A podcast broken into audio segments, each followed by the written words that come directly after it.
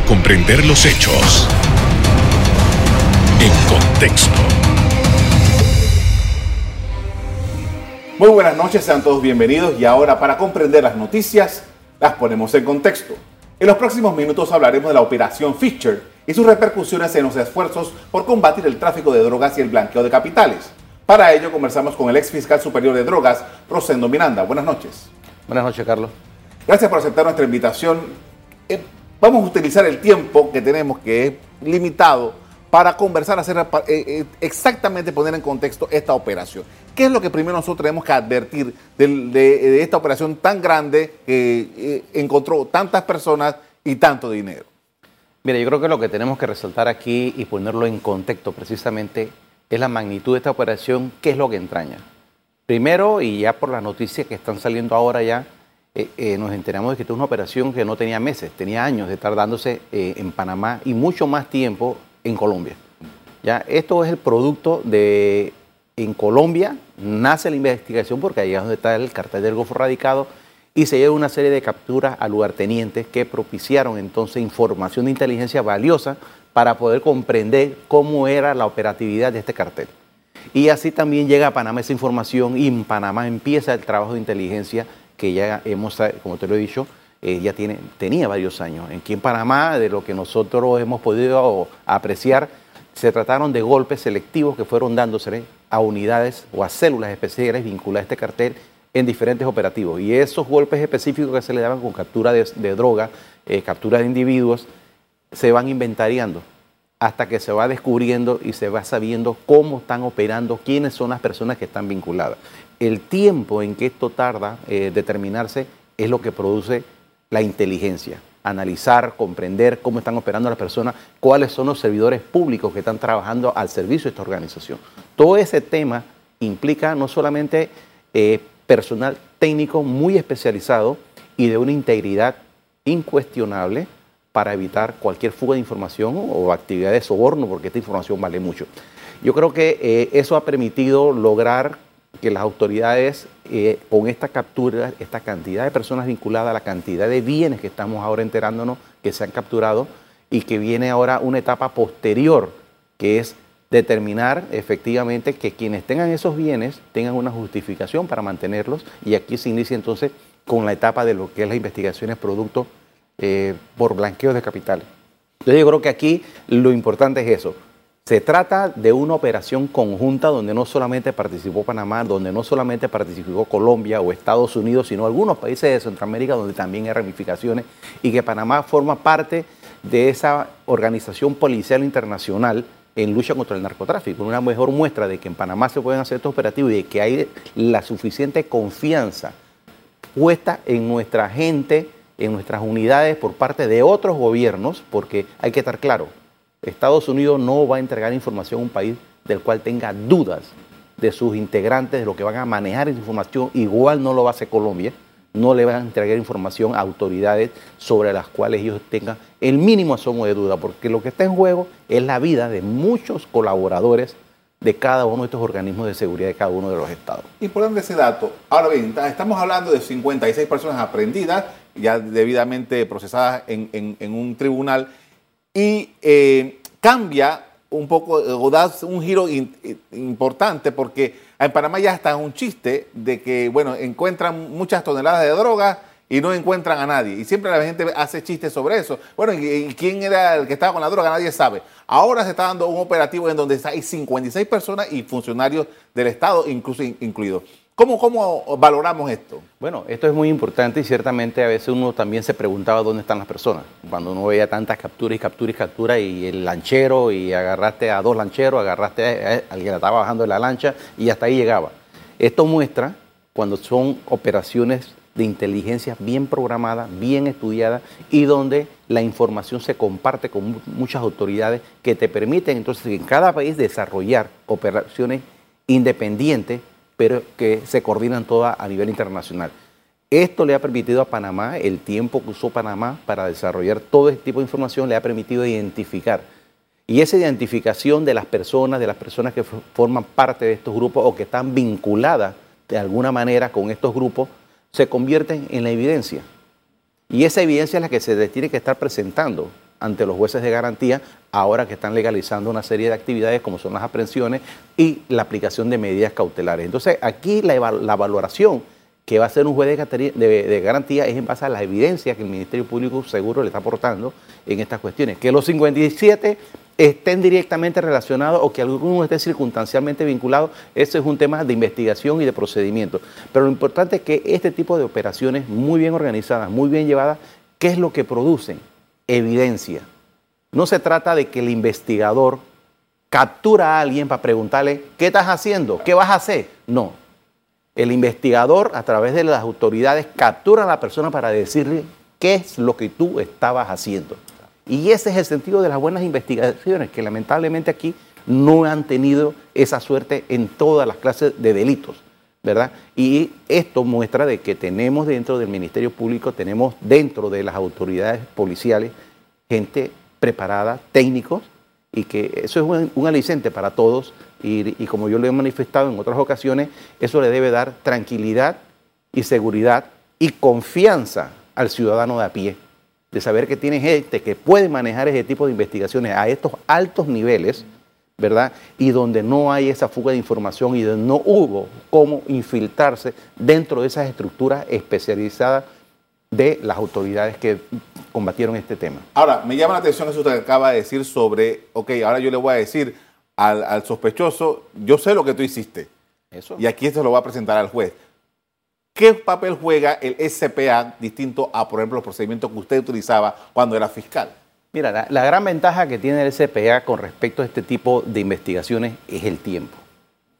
En el tiempo nuestro, apenas tú dictabas un auto cabeza de proceso, ya se entendía abierta la investigación y empezaba el término a correr. Entonces, eh, nosotros tuvimos que encontrar una fórmula legal a través de la PTJ en ese momento que permitía que ellas realizaran investigaciones preliminares hasta cuando concluyeran o tuvieran todos los elementos que ellos consideraban que eran suficientes, se lo pasaban al Ministerio Público. Y de esa forma fue que se logró. Pero esa experiencia contribuyó también que en el, en el SPA, ¿qué sucede ahora? Usted tiene dentro del periodo de investigación una etapa que se llama investigación preliminar, donde usted recabe información. Mientras no haya afectación de garantías fundamentales, usted tiene todo el tiempo del mundo para obtener evidencias. Y aquí es donde se coordina todo ese tema, tanto con las autoridades policiales locales como las internacionales. Es decir, usted puede estar recogiendo nombres, recogiendo propiedades, recogiendo sociedades anónimas, ubicando lugares, ubicando personas y mantenerlas allí a buen custodio, ¿verdad? Y estudiando y analizando entonces toda la relación de esas personas entre sí y con los miembros de la organización.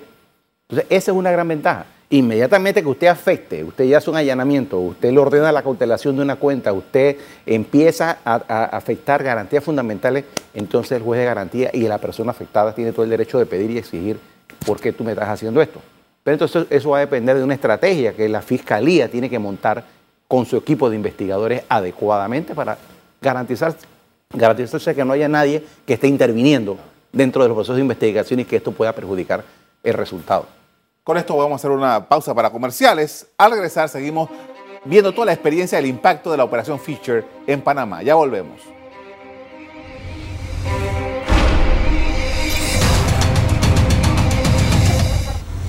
Estamos de regreso con el ex fiscal superior de drogas, Rosendo Miranda, analizando la investigación en el caso Fisher y sus repercusiones. Y hay un elemento, estamos hablando de que eh, las autoridades encontraron más de 10 millones de dólares en efectivo, una fortuna tremenda, han estado cautelando eh, casas y otros bienes. ¿Cuál es el procedimiento aquí ahora, luego de este hallazgo importante? ¿Y qué eh, podemos interpretar de este hallazgo, sobre todo el dinero en efectivo? Mira, eh, en estos procesos de complejos, estas investigaciones complejas del narcotráfico y producto de esta actividad ilícita, gran, la grande cantidad de dinero que se produce y, que necesita entrar dentro de los circuitos económicos de un país. Viene otra etapa de investigación que es la de blanqueo de capitales. Y ya vimos en la primera con los acusados que se están llevando por temas de eh, asociación ilícita, eh, decirle blanqueo de capitales y lo demás. Pero aquí importante es que identificado propiedades, identificado bienes, eh, ahora tocará en estos casos, previa a la información que ya tienen las autoridades, a cada persona a que se le incautó, a que se le, en una casa registrada a nombre de él, va a tener que sencillamente demostrar de dónde la obtuvo, cómo la obtuvo, de dónde salieron los fondos, ¿verdad? Para adquirir esas propiedades y ahí irán a aparecer otras muchas propiedades más. Pero el otro tema también que llama la atención eh, es la cantidad de dinero en efectivo. En muy pocas ocasiones se ha encontrado, creo que primera vez que se cuenta tanto dinero en efectivo eh, en, una operación antidroga. Entonces, desde la perspectiva mía, mi opinión, mi humilde opinión es que esto revela que a esta organización no le era fácil colocar dinero o ingresar dinero dentro de los circuitos económicos de Panamá.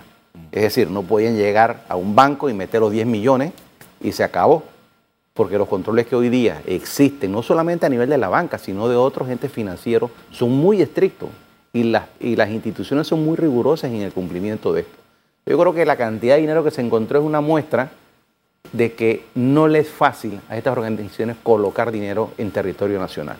Y, eso también manda un mensaje al crimen organizado de que es un país de alto riesgo, porque ellos también miden los riesgos porque este es un negocio ilícito, nada más cambia que es ilícito, pero es un negocio, es una actividad empresarial. Entonces ellos tienen que medir los niveles de riesgo a la que está expuesta su producto, en este caso el dinero.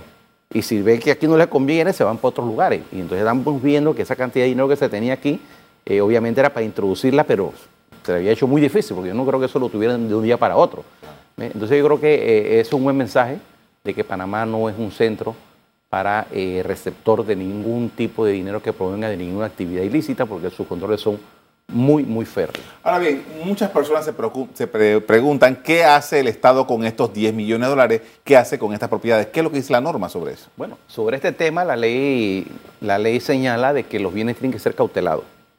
Ya, en este caso, como el dinero no está dentro de un banco, tienen que ser depositados ahora eh, en el Banco Nacional y puesto a órdenes de el Ministerio de Economía y Finanzas, igual que los bienes. Ellos tienen un departamento especial dentro de Economía y Finanzas sobre bienes cautelados y estos bienes quedarán a disposición de estas autoridades hasta que la causa termine. Es decir, cuando ya lleguemos a un, o se llegue a un juicio donde se determine que eh, esas propiedades tienen o no tienen una justificación probada para haber sido adquiridas.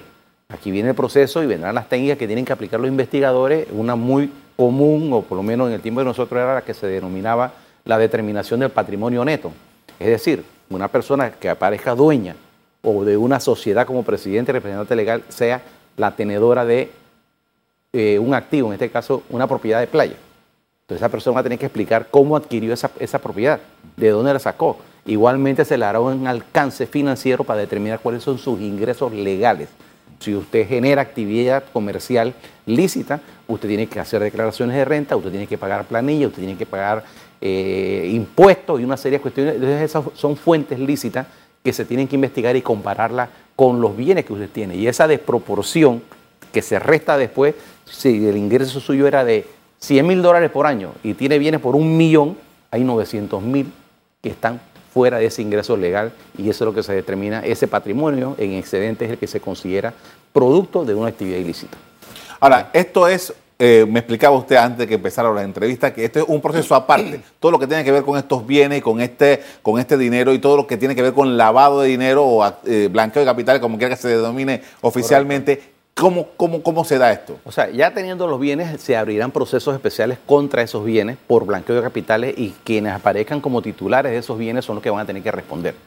Porque la conducta típica, este es otro delito, ya un tema es el narcotráfico y quienes participan en, las actividades del narcotráfico, ya sea eh, custodiando la droga, ocultándola, entregándola, circulándola, etcétera. Ahí hay comportamientos diferentes vinculados directamente con lo que es la actividad del narcotráfico. Pero el otro segmento viene vinculado con los bienes que se obtienen a través de un delito, en este caso el narcotráfico, y se presume entonces que esa cantidad de bienes que se están cautelando tienen un proceso por blanqueo de capitales. ¿Quiénes van a responder? Todos aquellos que parezcan vinculados directamente como presuntos dueños de esos bienes. Entonces, aquí ese es un proceso por blanqueo de capitales contra determinadas personas y el otro es un proceso por narcotráfico contra las personas que están identificadas. O sea, no están dentro de la misma causa que está ahora mismo. hay que ver si los, si los... Va a depender ya del fiscal, ¿no? Eh, en el tiempo nuestro nosotros lo separábamos. ¿Ya? Para evitar confusiones ¿no? y dejar claramente que el delito predicado aquí está y aquí está el producto de ese delito predicado se ha convertido en esta cantidad de bienes que están aquí y es un proceso autónomo. El, el lavado de activos es un proceso autónomo. ¿ya? Y, lo que se exige entonces es que haya un nexo causal entre esos bienes con un delito predicado, que en este caso es el narcotráfico. Y ya las autoridades seguro que tienen que tener elementos para establecer ese nexo. Ahora bien, eh, usted mencionó hace un rato que efectivamente que frente a lo que ha ocurrido, este hallazgo de este dinero, pudiéramos llegar a pensar de que Panamá no, eh, o el sistema financiero panameño no, no ha sido, no le facilitó a estas personas poder invertir ese dinero, poner ese dinero en, custodia de un banco, de una financiera, de alguna... Eh, a su juicio, su valoración, eh, los esfuerzos de Panamá que está haciendo frente a la presión que tienen, entonces, ¿estarían dando resultados? Mira, esto va a depender cómo lo, lo vean los reguladores internacionales. Panamá ha hecho esfuerzo no de ahora, sino de mucho tiempo en el tema de la prevención del lavado activo, que sería, el segmento que, importa aquí. ¿no? Eh, una de las cosas que se le reclama a Panamá son las cantidades de condenas. Antes se le reclamaba que no habían investigaciones por blanqueo de capitales. Empezaron a hacer investigaciones. Ahora se le reclama de que no es suficiente las investigaciones, sino que ahora tienen que haber condena. Y después saldrán otras cosas que se le seguirá reclamando a Panamá. O sea que nunca vas a terminar con este tema. Pero lo cierto, lo cierto en este, en este asunto es que Panamá y sus regulaciones legales, eh, Panamá eh, tiene a nivel de, de, Latinoamérica la primera unidad de investigación financiera, la UAF, se hizo en Panamá. Panamá fue el primero que reconoció esa, esas unidades. Eh, las leyes especiales sobre el blanqueo de capitales, Panamá fue uno de los primeros países que tipificó el blanqueo de capitales de 1986. Venimos nosotros tipificando el delito de lavado de dinero. Panamá ha hecho las, reformas legales que corresponden, las regulaciones a nivel administrativo en Panamá históricamente ha sido un referente a nivel internacional para otros segmentos de las economías y de la, de la, banca, de la finanza, de ver las leyes que Panamá tiene. O sea que aquí se ha hecho un esfuerzo enorme eh, eh, de muchos gobiernos y más que nada del sector privado conjuntamente con el público para lograr tener una armonización legislativa consona con lo que piden algunos reguladores. Pero obviamente que a veces el problema viene en que se exageran ese tipo de pedidos que ponen en vilo entonces la propia actividad económica del país. ¿Eh? Y ya entonces eso es un problema que tenemos nosotros que tiene que ser manejado diplomáticamente y con la agudeza suficiente para saber diferenciar entre los intereses del país y los intereses globales que tienen estas agencias internacionales o estos reguladores internacionales en comillas.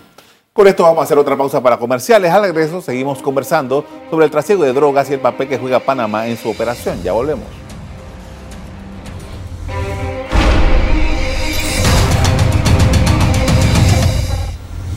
En la parte final estamos de regreso con el ex fiscal superior antidrogas Rosendo Miranda analizando el rol de Panamá en el narcotráfico y el blanqueo de activos.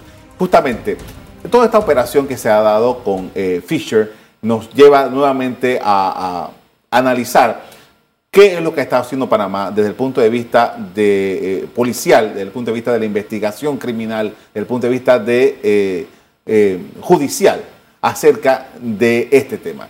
Panamá tiene creo que los 365 días del año los estamentos de seguridad del país están capturando drogas, están haciendo operativos en las costas correteando droga, incautando droga, eh, procesos antidrogas. ¿Cómo, ¿Cómo, usted visualiza lo que ha estado haciendo Panamá en los últimos años? Mira, eh, históricamente la captura de droga obviamente que es algo significativo, pero la captura de droga por la captura de droga no es el resultado esperado a nivel de, de los cuerpos de investigación. ¿Por qué? Porque ya está probado eh, que lo que se le capturan a estos carteles por lo menos es alrededor de un 10-15% de lo que producen. ¿ya? Entonces, cuando se da efectivamente eh, golpes duros, cuando tú desarticulas ¿ya? el cartel, operativamente hablando, lo desarticulas en Panamá, lo desarticulas en otros países de Centroamérica o en Estados Unidos, y por eso que este tipo de trabajo llevan tiempo elaborarse y por eso que tienes que trabajarse armónicamente porque se va intercambiando información de inteligencia para lograr esto. Cuando tú desarticulas una célula, sacas a un lugarteniente de ese cartel que representa ese cartel, eso es un golpe. Reconstruir, crear esa célula es muy difícil. muy complicado. Entonces, es como cuando tú cortas las vías de suministro de cualquier producto. Le cortaste la vía de suministro, no llega, no llega y le produces entonces un problema al que provee el producto, al que lo fabrica, al que lo produce. Entonces, eh, en gran medida, este tipo de acciones como la que hemos visto nosotros aquí en Panamá, eh, sí manda un claro mensaje de que las autoridades tienen una capacidad para poder determinar cómo están los brazos los tentáculos de los carteles internacionales. Y que son segmentos de esos carteles internacionales, son células que operan dentro del territorio nacional con eh, fines muy específicos, de custodiar, de entregar, eh, de almacenar esta sustancia ilícita, ¿ves? A nombre de un cartel o representando a un cartel y entonces esa es la función de ellos, desarticularle eso, ya los puso un problema, ¿verdad? No digamos que se, con la captura de Otoniel se acabó el problema del cartel del Golfo, sino que la cabeza visible que viene en ese momento la capturaron, pero la estructura hacia abajo puede seguir funcionando y llegarán otros que lo van a reemplazar y sigue la estructura. Entonces, cuando tú desarticulas, como se ha hecho aquí en este caso, eso sí le produce porque tienen que empezar de cero y volver a construir esto en el tiempo, como cualquier negocio, te cuesta mucho tiempo reconstruir todas esas operaciones. Entonces yo creo que eso es exitoso. Por ejemplo, eh, hablando de eso, eh, nosotros hemos visto, por ejemplo, cómo eh, el cartel de Medellín desapareció, el cartel de Cali desapareció, pero fueron creando, el cartel del Golfo es precisamente parte de estas nuevas versiones que hay. ¿cómo, ¿Cómo se ve esa, esas operaciones que van surgiendo luego? Bueno, mira, las mutaciones, como en cualquier empresa, la empresa del narcotráfico, la, empresa del crimen eh, organizado, estudia los mercados.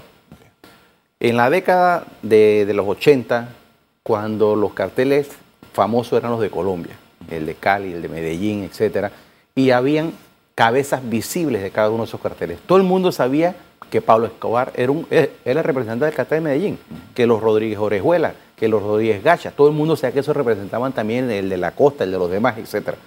Pero ¿qué pasó con la captura de ellos? Se rediseña toda la operatividad de esos carteles y se dieron cuenta que ya no podían estar solamente con una cabeza visible, porque si esa cabeza la capturaba, se desboronaba todo el cartel. Entonces, ¿qué hicieron ellos? Se ramificaron. Esos carteles controlaban todo el ciclo del narcotráfico, desde la producción, el procesamiento, la distribución, el consumo, la recolección del dinero y el lavado de dinero posteriormente. O sea, todo el ciclo lo, cartelaba, lo manejaba el cartel. Ahora, ¿qué sucede? Con esos desmembramientos que se dieron eh, eh, eh, de estos grandes carteles, se fueron especializando y aparecen mini carteles. Entonces ya ahora hay un segmento que da un servicio, solamente, por ejemplo, transporte. Solamente yo tengo la ruta y viene la gente que tiene la droga y me contrata para que yo le, le lleve la droga dentro de la ruta que yo tengo a los destinos que yo les puedo ofrecer a ellos. Es decir, yo tengo para llevarlo a Canadá, tengo para llevarlo a España, tengo para llevarlo a Holanda. Entonces tú eliges, bueno, te la vamos a mandar y se organiza y te paga. Entonces, ese fraccionamiento o esa especialización de minicarteles tiene otra característica, ya no hay cabezas visibles. Entonces, esta generación nueva de, eh, de narcotraficantes son distintos. Estos son profesionales, son gente que, ha estudiado, gente que ha estudiado y que tienen un, perfil que no es el, de ostentar lo que tienen, sino de un perfil mucho más bajo y casi que llevan una vida normal dentro de la comunidad. Y nadie se puede sospechar. Cosa característica de este operativo que se hizo es que la mayoría, entiendo, ninguno tiene antecedentes criminales cuando anteriormente tú agarrabas en un operativo de droga y la mayoría tenían antecedentes criminales. Entonces tú ves cómo van variando, inclusive en el reclutamiento a nivel local, son personas diferentes. Entonces esto es lo que ha pasado. Entonces esto obviamente que hace mucho más difícil también el trabajo de investigación. Es porque tú tienes que capturar la droga y empezar a ver quiénes son los que están alrededor de eso para ver cómo puede ir escalando hasta llegar a los que tú crees que son los responsables de esto.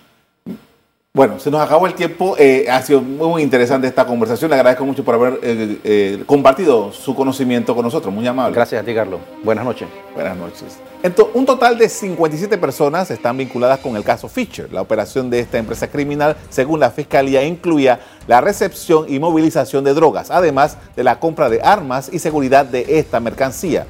Hasta aquí el programa de hoy. Le doy las gracias por acompañarnos. Me despido invitándolos a que continúen disfrutando de nuestra programación. Buenas noches.